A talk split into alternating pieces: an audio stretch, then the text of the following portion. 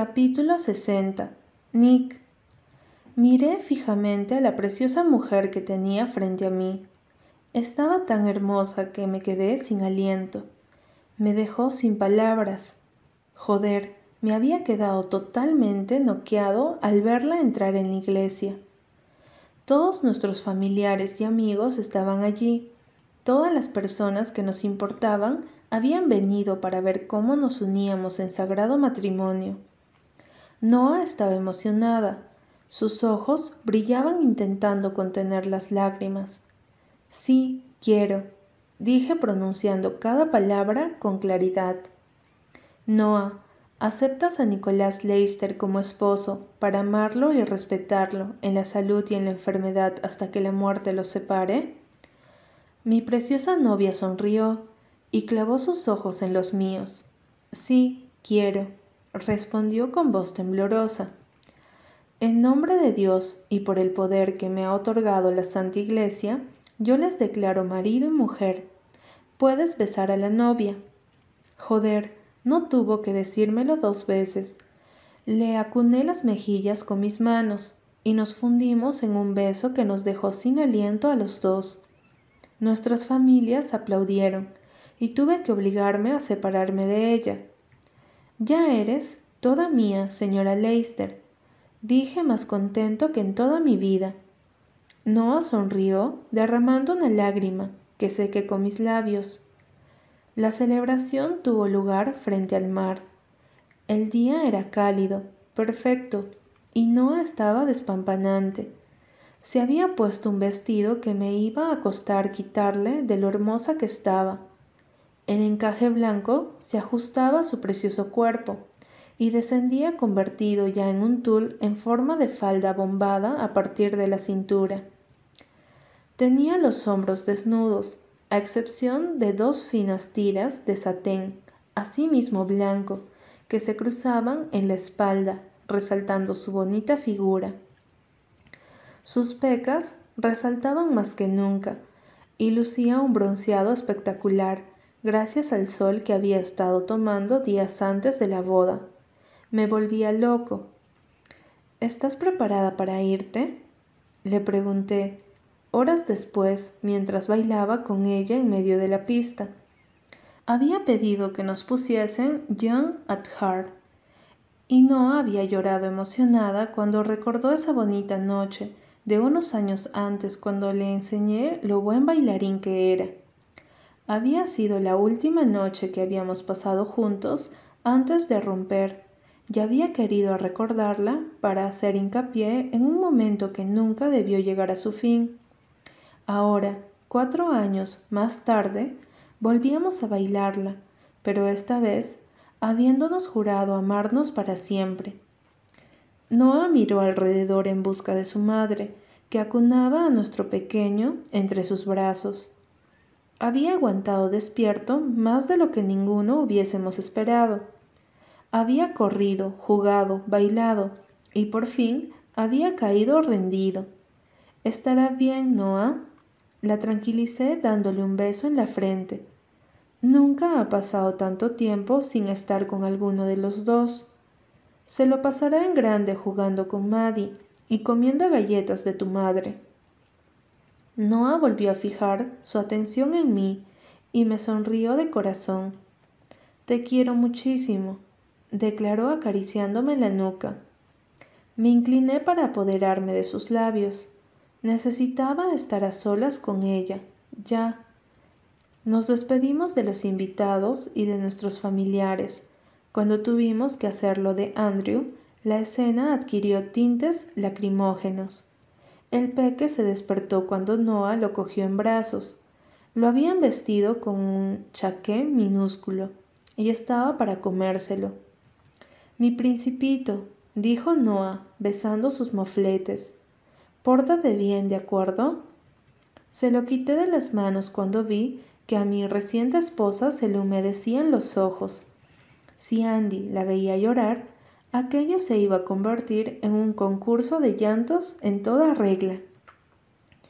Cogí a mi bebé y lo levanté por los aires, haciéndolo reír. Cuando lo estreché contra mí, me abrazó y apoyó su cabecita contra mi hombro. Nick, ¿no crees? Le clavé una mirada de advertencia.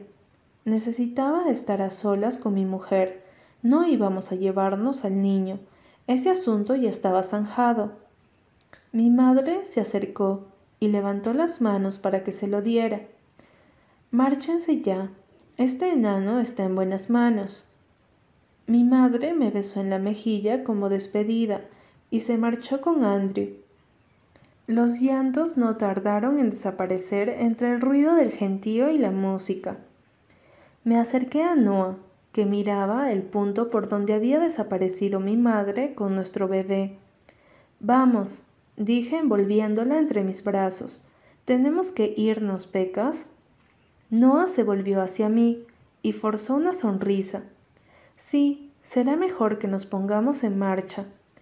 La gente se apelotonó en la puerta esperando para despedirse. Corrimos hasta meternos en la limusina blanca que nos llevaría hasta el hotel, donde había reservado una suite nupcial. Estaba junto al aeropuerto, pues al día siguiente nos marchábamos a Grecia, a, a la ciudad de Mykonos. Había alquilado una casa preciosa a pie de la playa solo para los dos. Íbamos a pasar una semana allí y luego otra en Croacia, en un hotel de cinco estrellas. No quería que Noah tuviese que preocuparse por nada. Los dos últimos años solo le había visto estudiar y ocuparse de nuestro hijo. Necesitaba estas vacaciones más que nadie, y yo iba a dárselas por todo lo alto. Cuando llegamos al hotel, nos recibieron con toda la parafernalia de los recién casados. La habitación era enorme y había pedido que nos esperasen con champán, bombones y fresas frescas. Cuando entramos, Noah se quedó con la boca abierta. ¿Esto lo has organizado tú? La de cosas que se pueden hacer con una llamada, ¿verdad? Dije tomándole el pelo y tirando de ella hasta hacerla chocar contra mi cuerpo. ¿Estás lista para que te haga el amor hasta que sea la hora de irnos al aeropuerto? Noah me miró con los ojos brillando de deseo. Dijiste que el vuelo no era hasta mañana al mediodía. Sonreí de manera perversa. Exacto. Pasamos la noche amándonos sin descanso. La hice mía por fin, con todo lo que esa palabra significa. Nos desnudamos con vehemencia y nos comimos a besos sin darnos tregua. Su vestido quedó relegado al olvido. Hicimos el amor con cuidado, con pasión, con ternura y a lo bestia. Nos entregamos al placer solo como se puede hacer cuando de verdad se está perdidamente enamorado. Porque si fuese un delito amarse con locura, nosotros nos declarábamos culpables. Epílogo. Noah. Ocho años más tarde. Cerré la puerta del garage con una sonrisa en los labios. Papi va a flipar más que nunca, Jules. Dije a mi hija de dos años, mientras rodeábamos el jardín para entrar en nuestra espectacular casa. No hacía mucho que nos habíamos mudado. En realidad, ese día se cumplían dos años exactos. Cuando nos enteramos de que íbamos a ser padres por segunda vez, comprendimos que nuestra casita en la ciudad se nos quedaba pequeña y decidimos que lo mejor que podríamos hacer era mudarnos a una más grande, junto a la playa para que los niños pudiesen disfrutar del mar y todo lo que ello ofrecía. El más interesado en ese cambio había sido Nick. Mi casita en el centro me la había regalado para que pudiese seguir estudiando después de nacer Andrew. Al final, por una razón u otra, no quisimos dejarla hasta que ya fue algo inevitable. Nick estaba feliz, pudiendo vivir frente al mar otra vez, y yo me alegraba por él. Andrew se había convertido en un surfista de primera. Con solo diez años ya había competido en la Liga Nacional y había ganado muchos trofeos, así que para él la mudanza también había sido motivo de alegría. Andrew era un calco de Nick. No se podía negar que eran padre e hijo, y como afirmé, nada más verlo nacer, de mí no había sacado ni el blanco de los ojos. Menos mal que había una personita que era prácticamente calcada a mí. Yul, mi hija, era rubia como el sol, y su cara estaba salpicada por ciento de pequitas que hacía que te entrasen ganas de comértela a besos. Sus ojos eran lo único que había heredado de Nick, de un azul celeste, igual que el de Andrew. Jules no nació por sorpresa. Es más, estuvimos buscándola durante seis largos años. Como yo había supuesto, mi primer embarazo había sido un auténtico milagro. Ahora que echaba la vista atrás, estaba segura de que Dios nos había regalado a Andy como único método para volver a juntarnos. Cuando supimos que era una niña, nos pusimos locos de contentos. Nicolás tenía pasión por su hija, pero ella, fiel a su madre, no quería saber nada ni de meterse en el mar, ni mucho menos de que la subiesen a una tabla flotante.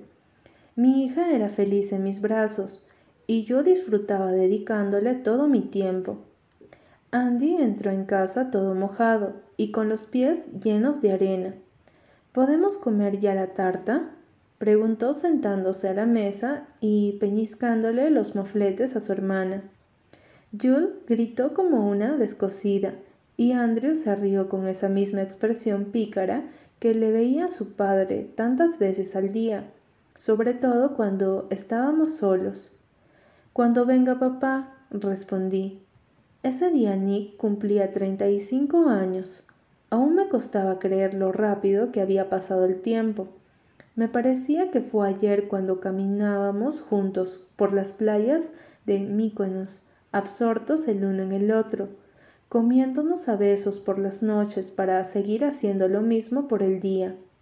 Yo había cumplido los treinta en junio y también me costaba hacerme la idea. Nick me había pedido que no tirásemos la casa por la ventana por su cumpleaños. Quería una noche tranquila en familia, y yo había respetado sus deseos, más o menos. Sonreí mientras terminaba de colorear el glaciado a la tarta que había estado horneando para él. Los niños estaban en el salón viendo los dibujos animados, aunque los gritos histéricos de Jules me indicaban que seguramente se estaban peleando.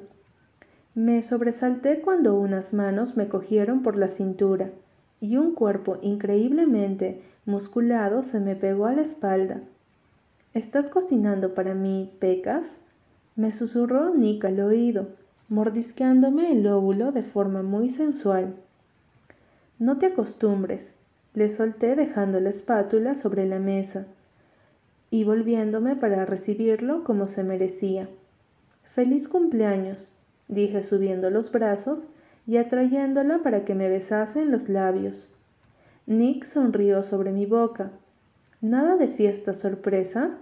me preguntó subiendo su mano por mi espalda y acariciándome con ternura y deseo. Negué con la cabeza. Solo nosotros, respondí con contundencia. Nicolás sonrió satisfecho y me apretó con fuerza contra su pecho. Una personita apareció para interrumpirnos, junto a nuestros pies, distrayéndonos de nuestro pequeño jugueteo.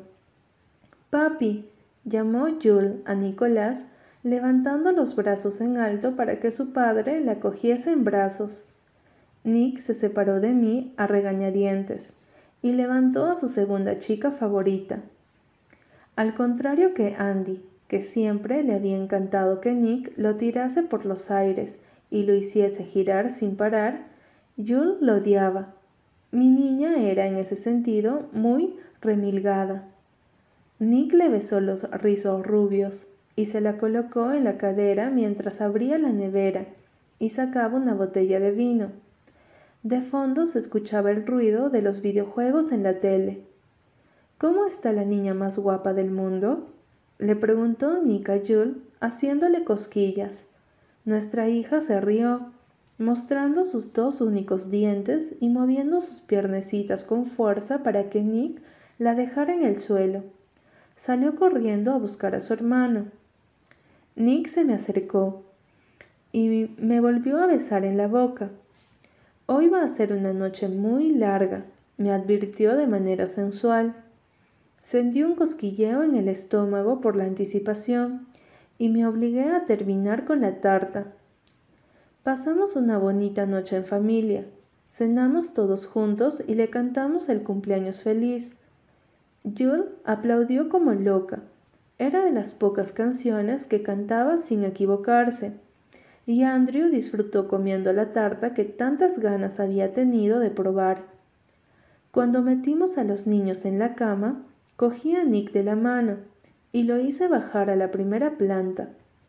Tengo una sorpresa para ti, anuncié nerviosa y sin poder evitar sonreír como un idiota. Nick me miró con suspicacia. ¿Qué has hecho, Pecas? No irán a salir payasos o algo de detrás del sofá, ¿no? Puse los ojos en blanco. Eso solo había pasado una vez. Ven, te va a encantar, dije abriendo la puerta de entrada y deteniéndome frente al garage. Nick se metió las manos en los bolsillos, mirándome entre divertido y curioso. ¿Listo? Le pregunté mordiéndome el labio. ¿Qué va? contestó burlándose de mí. Lo ignoré y le di al botón del garage para que las puertas se abrieran. Era un garage enorme, donde teníamos un gimnasio y guardábamos mucho de los juguetes de los niños. Cuando la puerta terminó de abrirse, los ojos de Nicolás se quedaron fijos en lo que tenía delante. ¡Feliz cumpleaños! grité emocionada. ¡Hostia! soltó como único comentario. ¿Te has vuelto loca? dijo dando cuatro pasos hacia adelante. Te dije que te debía un Ferrari. Yo no olvido mis promesas. Nicolás me miró con incredulidad y soltó una carcajada que me llenó el pecho de alegría. Vino hasta mí y me levantó entre sus brazos, haciéndome girar. No puedo creérmelo, reconoció mirándome fijamente para un segundo después fruncir el ceño. Espera, me dejó en el suelo y supe que se avecinaba tormenta. No habrás empezó a decir mientras yo me alejaba de él con disimulo. Dime que no te has gastado el dinero que ingresé a tu cuenta en un regalo para mí. Me encogí de hombros.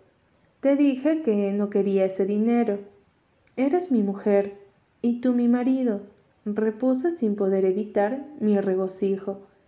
No sé si matarte o comerte a besos. Dime, listilla, ¿qué quieres que te haga? Sonreí con suficiencia. Quiero correr.